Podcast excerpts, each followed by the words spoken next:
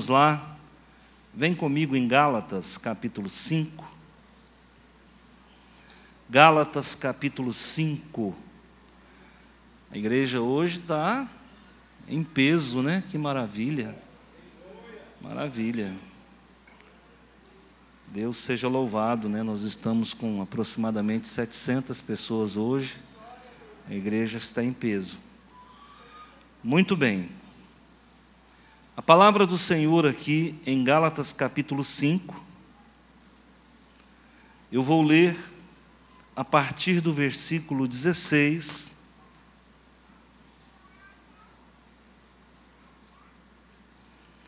E essa leitura vai até o versículo 25. Eu estou é, utilizando a tradução Almeida, revista e corrigida. Tá bom? Quem porventura não trouxe a Bíblia ou está com uma versão divergente, pode, é, divergente no bom sentido, né? diferente, pode acompanhar ali na, no Data Show, tá?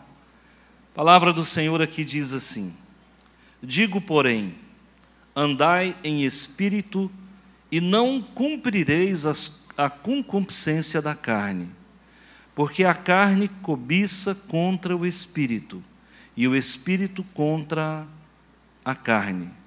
E estes opõem-se um ao outro, para que não façais o que quereis.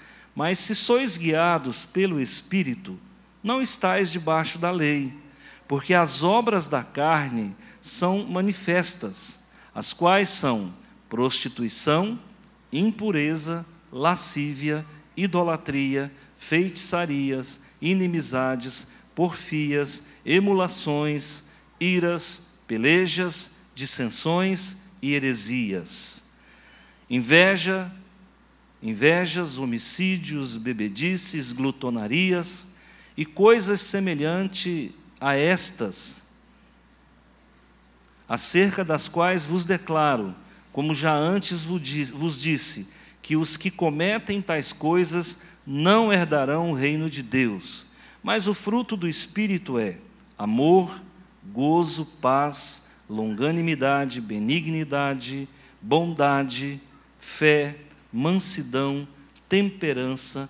Contra essas coisas não há lei. E os que são de Cristo crucificaram a carne com as suas paixões e concupiscências. Se viveis no Espírito, andemos também no Espírito. Vamos orar? Senhor meu Deus e meu Pai, em nome de Jesus, eu quero pedir a bênção do Senhor e a proteção e o livramento, pedir que o Senhor esteja operando de forma grandiosa sobre as nossas vidas. Esta semana nós temos desafios, gravem bem o que eu vou falar. Esta semana nós teremos alguns desafios, mas o Senhor vai dar condições para que cada um supere os obstáculos para que cada um saia vencedor, para que cada um tenha condições de superar todo bloqueio, todo obstáculo. Pai, obrigado pela tua boa mão, obrigado, Senhor, pela tua misericórdia e obrigado pela tua proteção, em nome de Jesus. Amém. Eu vou pedir à mesa, por favor, para colocar na versão NVI, Gálatas 5, ok? E nós vamos colocar a partir ah, do versículo 20. É, não, ela a partir do versículo 19, na nova versão internacional. Muito bem, eu vou falar sobre as obras da carne e o fruto do espírito. Eu acho que não há dúvida da parte dos cristãos que o homem é formado de corpo e espírito. Bom, o corpo todo mundo está vendo. O corpo ele é material. Ele é um organismo formado de órgãos, tecidos, células, átomos, moléculas, é o corpo. Porém, existe em nós uma parte imaterial. E essa parte imaterial, ela está numa dimensão a qual os nossos olhos não podem contemplar. Então, essa parte imaterial é o sopro divino, é o espírito. O espírito quando está em contato com a carne, ele permite que a alma se manifeste através das emoções. Então, de uma, de uma forma bem resumida, é isso aí. Em alguns momentos eu sou genuinamente tricotomista, em alguns momentos eu sou dicotomista. Agora, por exemplo, eu estou tri. Amém? Amém? Corpo, alma e espírito. Pois muito bem, a, a nossa carne, o nosso corpo, ele tem algumas tendências que são de ordem genética hereditária, comportamental. Está provado cientificamente que o tabagismo é uma predisposição genética, que o alcoolismo é uma predisposição genética. Então, muito cuidado quando a gente for julgar uma pessoa que é alcoólatra, muito cuidado quando você for julgar uma pessoa que é tabagista, porque muitas vezes a pessoa luta não apenas com o desejo, com o hábito, mas ele luta com uma predisposição genética para aquele comportamento. Tem pessoas que tentam aprender a fumar, não conseguem, porque não há adaptação, não há predisposição. Tem pessoas que tentam aprender a beber, não conseguem, porque não há predisposição. Então, essas duas coisas, elas são de ordem genética a até que provem o contrário. Agora, é claro que dá prazer. Beber dá prazer, fumar dá prazer. Se não desse, as pessoas não faziam, não é? Então, isso são coisas da carne. Mas existem situações que também são da carne e que só a Bíblia tem a capacidade de denunciar, porque a ciência não vai atrás disso. Mas a Bíblia que milita na esfera da carne e na esfera do espírito, ela consegue trazer alguns parâmetros que até então a gente, pela ciência, não consegue estabelecer. O apóstolo Paulo, quando escreveu essa carta ah, para a região da Galácia, ele não escreveu somente é, para uma igreja, mas ela se tornou uma carta circular e ela circulou ali por aquela região da Antioquia, da Psídia, também Icônio, Derbe, Listra. Essa carta ela circulou ali a partir de 57 depois de Cristo. Agora, eu fico observando é a sabedoria do apóstolo Paulo em conseguir demarcar para nós, dissecar para nós algumas questões que são recorrentes à raça humana e que ele teve uh, o Espírito Santo para denunciar, para pontuar e a gente poder falar na noite de hoje. Ele começa dizendo: Olha, andai em espírito, e não se submetam às concupiscências da carne. Andar no espírito é andar com a mente voltada para Deus. Andar no espírito é buscar as coisas do alto. Os nossos pés podem estar no chão, mas a nossa mente tem que habitar nas regiões celestiais em Cristo Jesus. Aqui Paulo já começa a fazer um divisor de águas entre o que é matéria e o que é espírito. Então nós temos um professor por excelência que é o doutor Paulo, o senhor da lei, e agora o apóstolo Paulo, o homem escolhido por Deus que outrora fora ensinado aos pés de Gamaliel, mas por, na ocasião ele estava sendo ensinado pelo próprio Cristo Jesus. O apóstolo Paulo recebeu aulas domiciliares que foram ministradas pelo próprio Jesus. Ele fala aqui: eu aprendi diretamente de Cristo. Então nós podemos ouvi-lo, porque está sobre ele a égide de Cristo, está sobre ele a outorga de alguém que lhe era maior, que é o próprio Senhor da glória. Aí ele fala: porque a carne cobiça contra o espírito em outras versões dizem: a carne milita contra o espírito e o espírito milita contra a carne. Vamos falar a verdade, irmãos. Antes de vir para cá, posso abrir o confessionário? Posso abrir o confessionário? Lutero fechou, vou abrir, tá? Vou abrir de novo. Abrindo o confessionário, abrindo o confessionário. Hoje, na hora de vir para cá, eu não estava com vontade. Me deu uma vontade de ficar deitado na rede. E eu olhava para a rede e ela falava: Vem em mim, vem em mim. E eu pensava: Mas eu tenho que pregar, meu Deus. Então, deixa eu falar uma coisa para você: a carne quer rede, a carne quer purê de batata, a carne quer o que? Picanha, a carne quer o que? Não, vou, não posso falar, né? Ola, a carne é ola. Não vou falar para não fazer propaganda gratuita, né? A não ser que ela me pague, eu falo. Entendeu? A carne quer isso, gente. Isso é o que posso falar. O que eu não posso, não vou falar. Mas a carne não quer as coisas de Deus. Quem é que quer as coisas de Deus? Mas dentro de mim tinha uma voz que falava assim: vá para a casa do Senhor. Quem está falando isso? O Espírito. Olha que luta que a gente, que maniqueísmo, né? Você fica meio que balançando entre duas realidades. Ah, de um lado vem o capetinho e fala: quieta, você está cansado. E o diabo não fala só coisa, só mentira, não. Tem gente que passa, pensa que o diabo só fala mentira. Quantas vezes ele fala a verdade? Vai deitar, você está cansadinho, trabalhou tanto durante a semana. Ô que diabo danado, né? Fala coisa que é verdade. Não é sempre que ele fala mentira, não. Mas o Espírito Santo fala o que? Levanta e anda, vai para a casa do meu pai vai para a casa do Senhor, e aí a gente vem. E essa luta, ela é constante, o tempo todo a carne milita contra o espírito, e o espírito milita contra, contra a carne. Quando a gente é de Deus, quem ganha? O espírito. Para quem que o apóstolo Paulo está escrevendo essa carta? Será que era para os ímpios? Não. Ele estava escrevendo para os crentes e mais embaixo a chapa vai ficar quente. Preste atenção que tipo de igreja que ele estava se relacionando.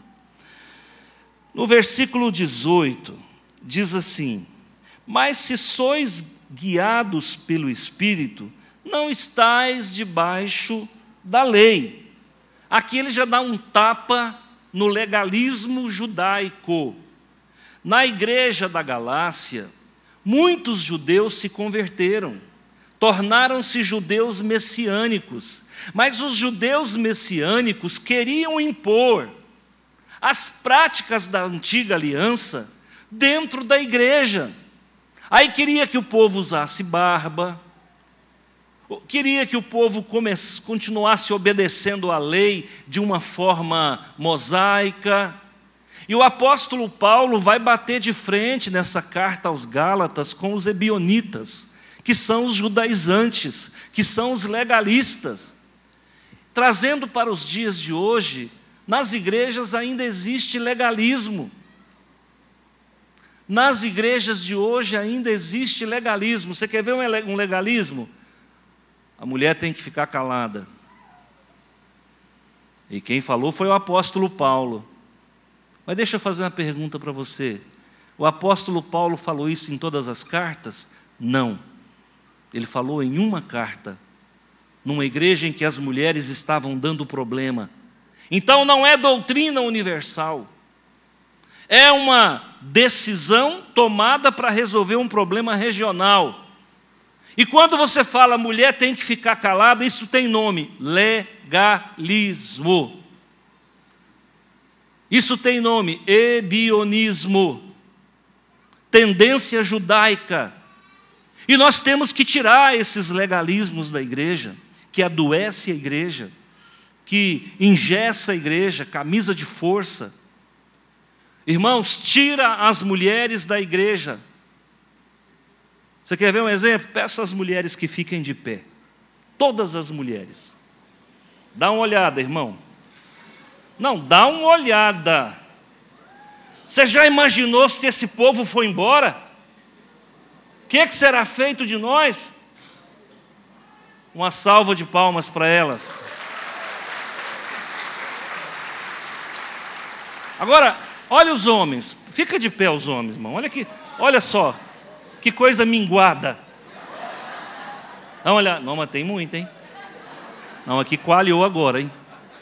Uma salva de palmas para os homens também. Amém, obrigado.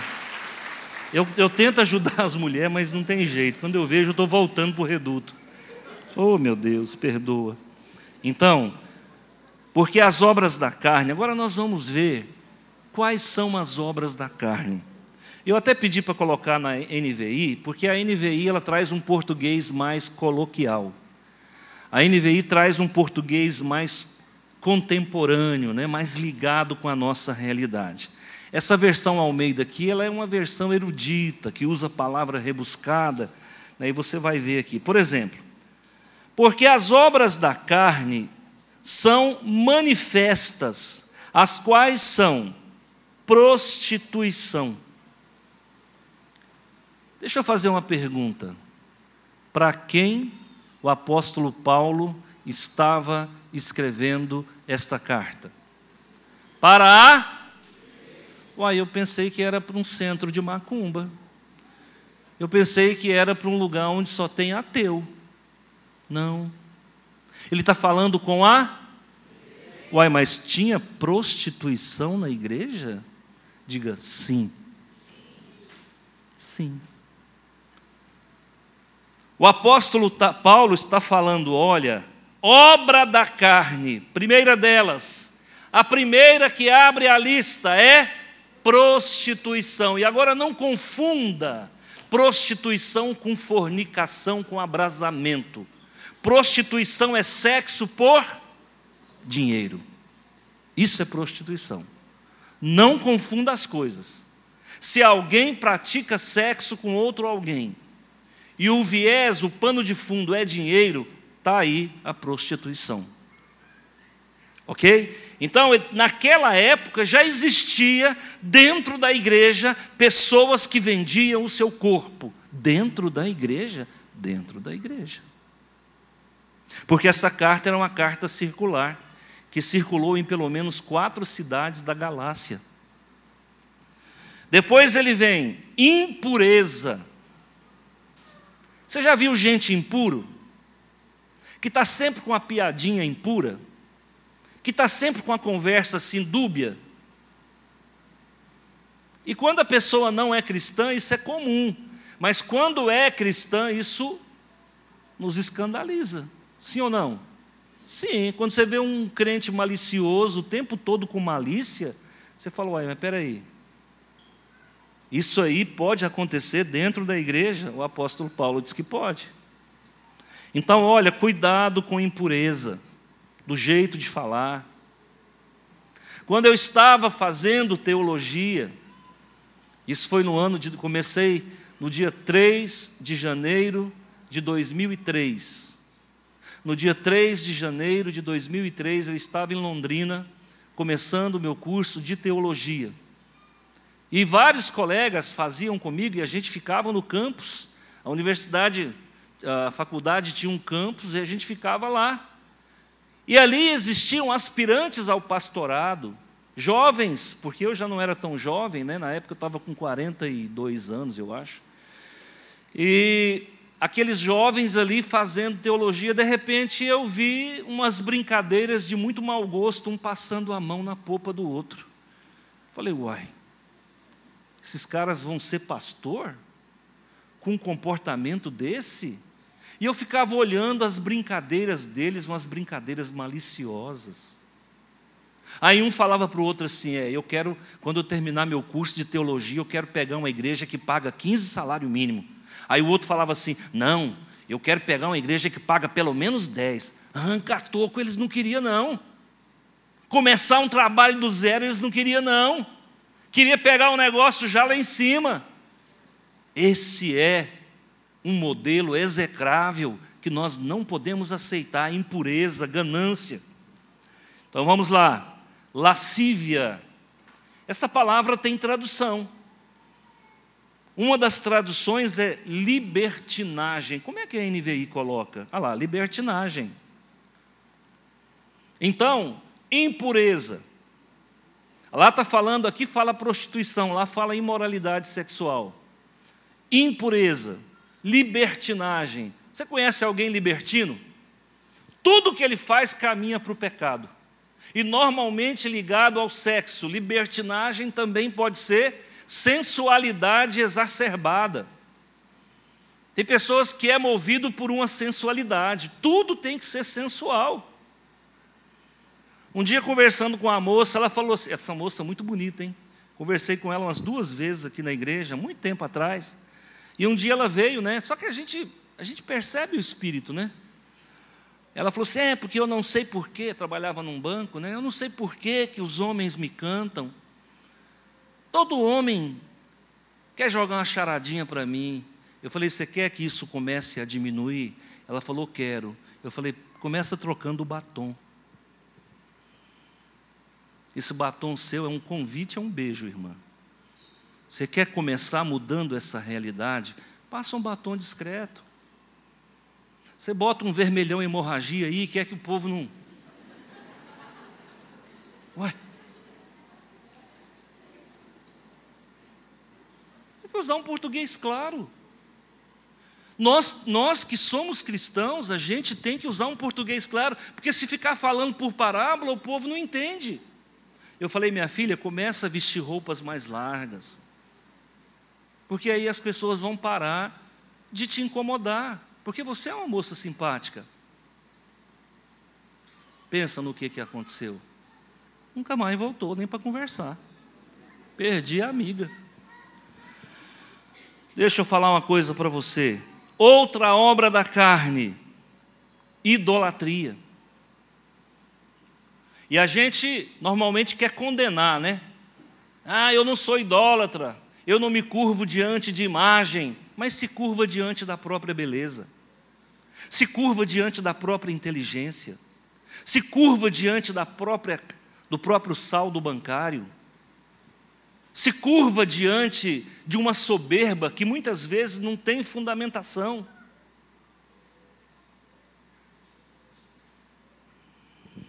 Eu já vi gente dizendo eu sou bonito, e eu olho e falo, meu Deus do céu, da onde que esse cara tirou isso, meu Deus? Isso é a maior fake que eu já vi na minha vida.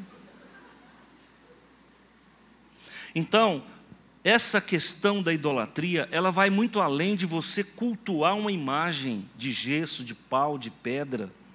A idolatria, ela pode ser ao dinheiro, ela pode ser uma idolatria. Tem gente que idolatra o cônjuge.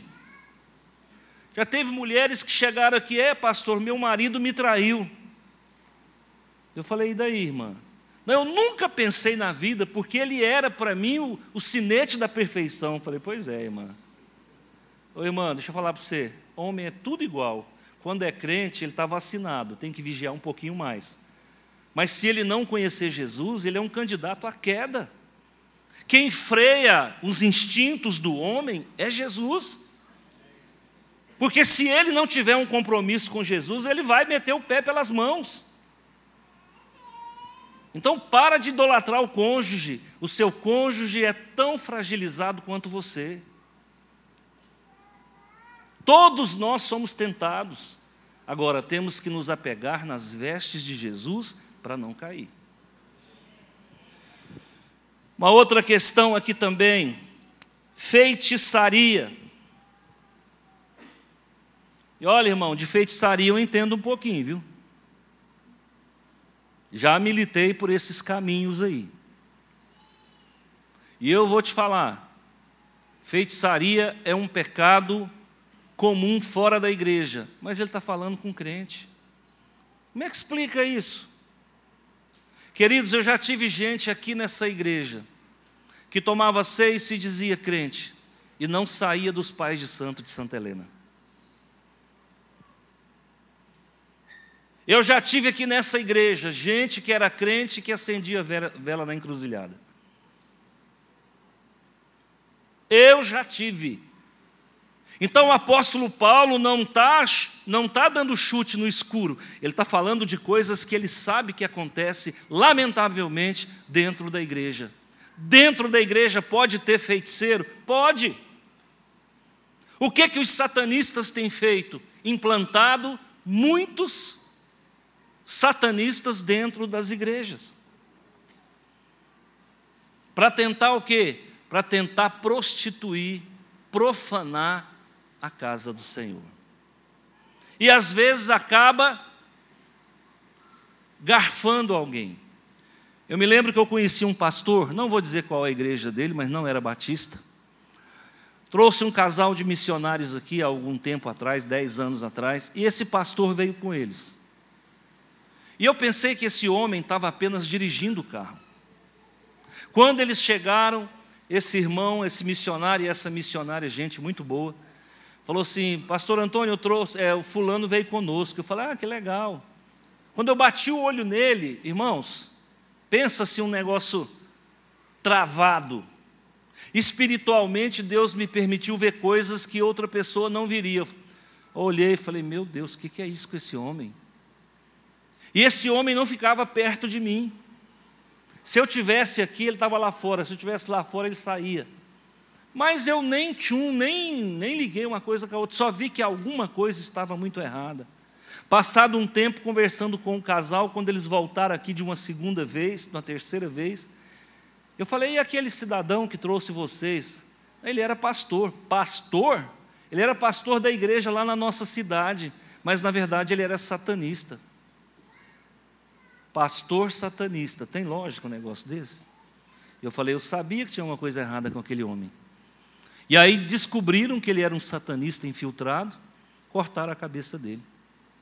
E ele começou a envolver umas meninas, umas jovens lá. E aí descobriram que ele era satanista. Então, gente, cuidado. Pode acontecer de ter feiticeiro dentro da igreja. Outra questão que é obra da carne, inimizade. Você já viu gente que fica tecendo contra? Você já viu? Ele ouve o que um fala, vai lá e conta: o fulano falou isso e isso de você.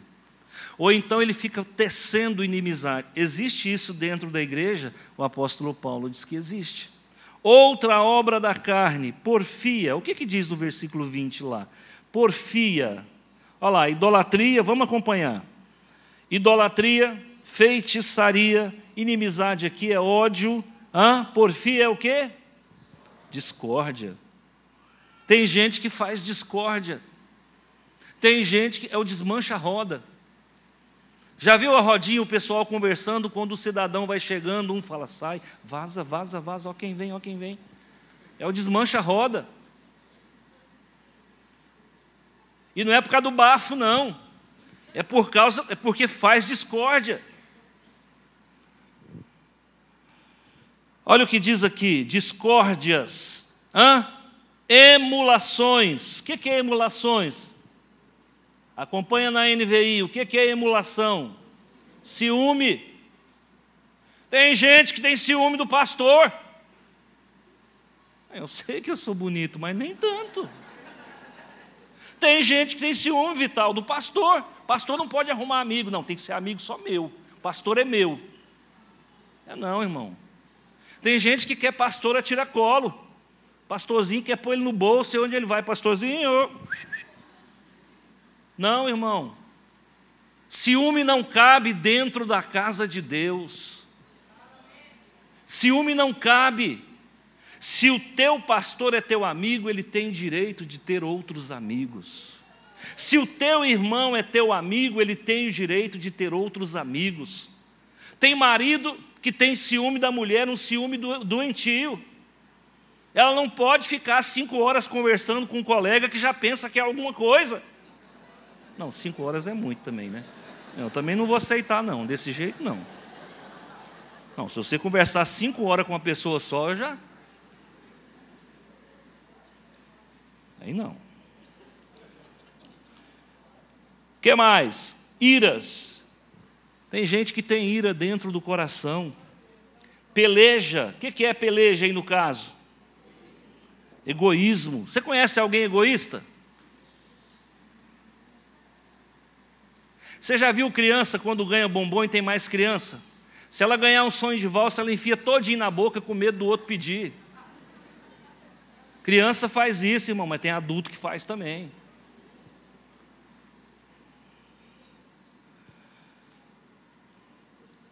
E aí diz: dissensões, dissensões são divisões. O que mais? Heresias. que, que é uma heresia? É uma falsa doutrina. Tem heresia dentro da igreja? Às vezes tem. Tem herege dentro da igreja? Tem. Eu já vi crente dizer que o diabo não existe, então Jesus é um tremendo mentiroso. Porque o próprio Jesus diz que existe. Eu já vi gente dizer que Jesus não é Deus dentro de igreja. Como que Jesus não é Deus, se é doutrina basilar da nossa fé, a triunidade de Deus?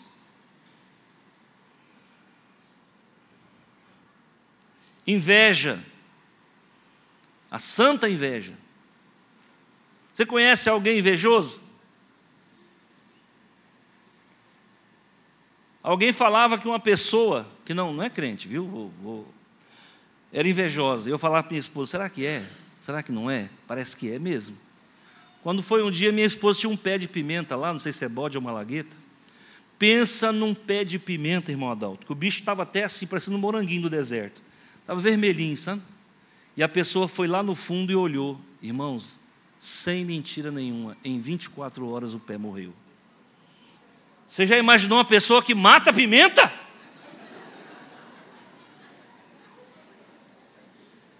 É o bicho da goiaba, mata pimenta.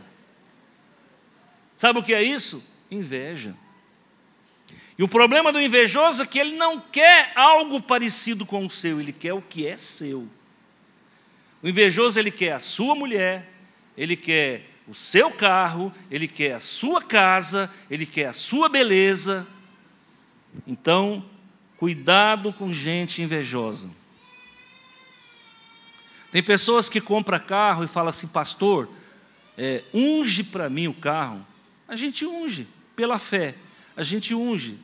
Já teve pessoas que eu acabo de orar e falo, irmão do céu, a inveja está dentro da sua família. Tem uma irmã que levou um carro para mim orar uma vez. Eu falei, você mostrou esse carro para quem antes de vir aqui? Né? Ela falou assim: Eu mostrei só para minha prima.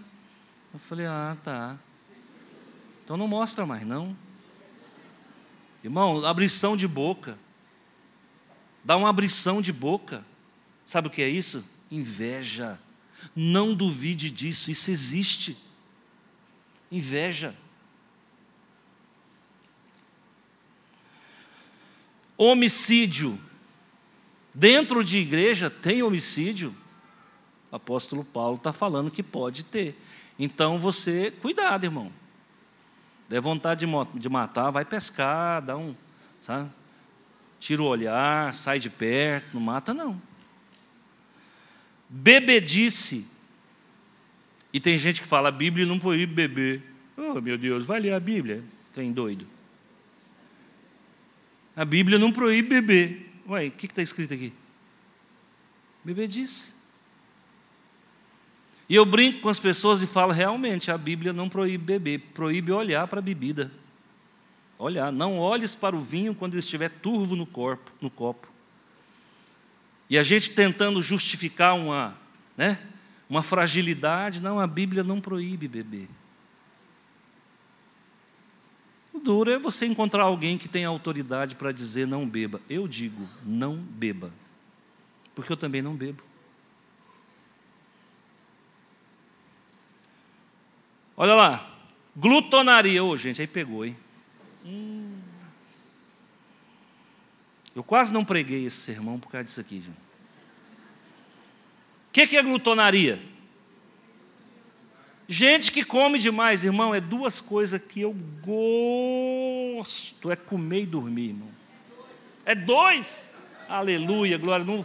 Louvado seja Deus. É bom demais, irmão. Você já imaginou quando você chega num lugar assim que você fala, hoje eu acabo comigo?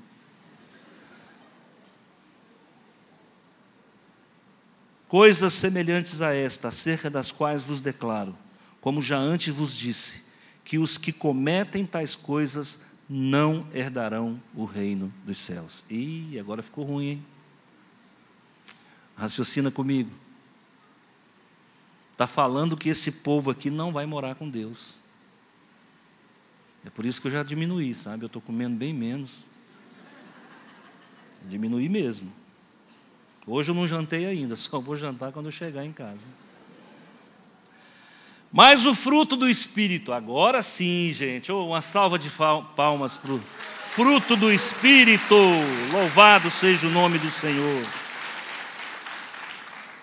Amor, ame, ame, ame o esposo, ame a esposa, ame os filhos, ame os irmãos da igreja, ame o pastor. E a Bíblia fala: orai por aqueles que vos perseguem e caluniam. Deus está mandando amar até quem te persegue. Porque como é que você vai orar para alguém que você não ama? Então Deus está te ensinando a amar até quem te persegue. Hã? Amor, gozo, o que, que diz lá no, na, na, na NVI? Amor, alegria. Gozo é momento de prazer, é momento de alegria. Então, quem já está em casa assim, de repente dá uma felicidade assim, sem motivo? Quem? Isso aí é a alegria do Espírito, sabia? É o momento que o Espírito Santo compartilha com você o que ele tem. O Espírito Santo tem alegria. Amor, alegria, paz. É o fruto do Espírito. O que mais? Longanimidade. Como é que diz lá? A... Olha lá como é que a NVI traduz longanimidade. É o quê? Paci... Quem tem paciência, irmão, aí? Quem é paciente, levanta a mão, deixa eu ver. É mesmo? De verdade? Se você sair lá agora, tiver dois pneus do seu carro furado, você dá glória a Deus? Hã?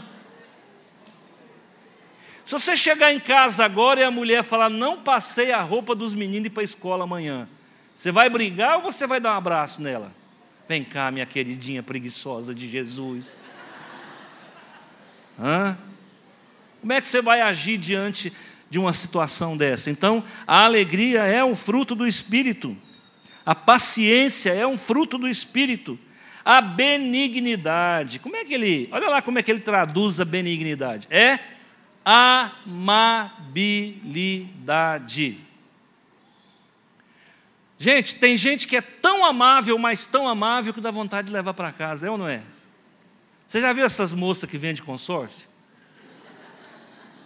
Seu Antônio, seu Antônio, vamos fazer um consórcio. Já viu? E que vende seguro de vida. E o vendedor de Bíblia? E o vendedor de. Antigamente tinha um vendedor de enciclopédia a Barça, a Delta La Russa, lembra isso? A pessoa era tão educado que você comprava pela educação. Então, a amabilidade é a doçura. Benignidade, bondade. Tem gente que não é bom. Não dá uma cesta básica para ninguém.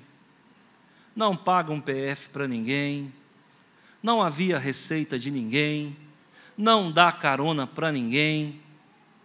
Hã? O dinheiro dele ou dela só serve para ele ou para ela. Tudo que ganha para si mesmo, esse tipo de gente não é bom. Haverá momentos que você vai ter que ajudar alguém. E não é uma, não é igual cometa Halley não, a 76, cada 76 anos não. O que mais? Fé é fruto do Espírito. Lá fala em fidelidade, aqui é fé. A fé é um fruto do Espírito. Mansidão. Você conhece gente manso? Manso no bom sentido. A sua esposa é mansa? Tem alguém falou não aqui, ó. E foi um dos pastores que falou não. O seu marido é manso, manso no bom sentido, no sentido bíblico. O mundo está acabando, o gás acabou, é 11 horas da manhã, a mulher fala: Bem, o gás acabou. Eu falo: Vou só dormir um soninho aqui de três horas, já já que eu levanto para comprar esse gás. Tem mulher que, se ela não botar o bujão, o marido é tão manso, que se ela não colocar o bujão nas costas e for comprar, fica sem gás um ano. Eu já atendi mulher aqui. Ela falou: pastor, como é que eu faço com meu marido? Se o gás acabar, fica, fica sem gás a semana inteira. Eu falei, sabe de quem que é a culpa? Ela falou, não, senhor. Eu falei, a culpa é sua. Que a primeira vez que acabou, você botou nas costas e foi buscar. Você ensinou para ele a ficar de boa, que Deus proveria. Então, muitas vezes a mulher põe um marido mal acostumado, né, pastor, né, capitão Wagner? Põe, põe um marido mal acostumado. Então, gente, cuidado com isso aí. Tem que ser manso, mas não confunda mansidão com preguiça, não. Temperado, temperança. Você já viu gente descompensado? A mesma hora que está rindo, está chorando. Nós tivemos uma irmã aqui há muitos anos atrás, que ela começava chorando ia conversar comigo e virava aquele, aquele pampeiro e chorava e chorava, de repente ela começava a rir. Eu falei, gente, dessa casta eu nunca tinha visto, não. Hein? Mesma hora que está rindo, já está chorando, é destemperado. Irmão, se eu pegar para chorar, eu só choro. E se eu pegar para rir, meu irmão, tem que sair de perto que eu começo a rir sozinho. Uma vez minha sogra caiu da cadeira, irmão. Tava, nós estava eu e minha esposa. Nós morava nessa casa aqui. Eu fui lá no Big Big Lar, acho que era Big Lar, uma loja que tinha lá em frente ao Fujioka. E eu comprei um jogo de mesa, cadeira, trem mais lindo do mundo, mas era daquele material branco. IP, não sei como é que é o nome. Pinho, pinos. Vocês sabem que aquilo ali quebra com o vento.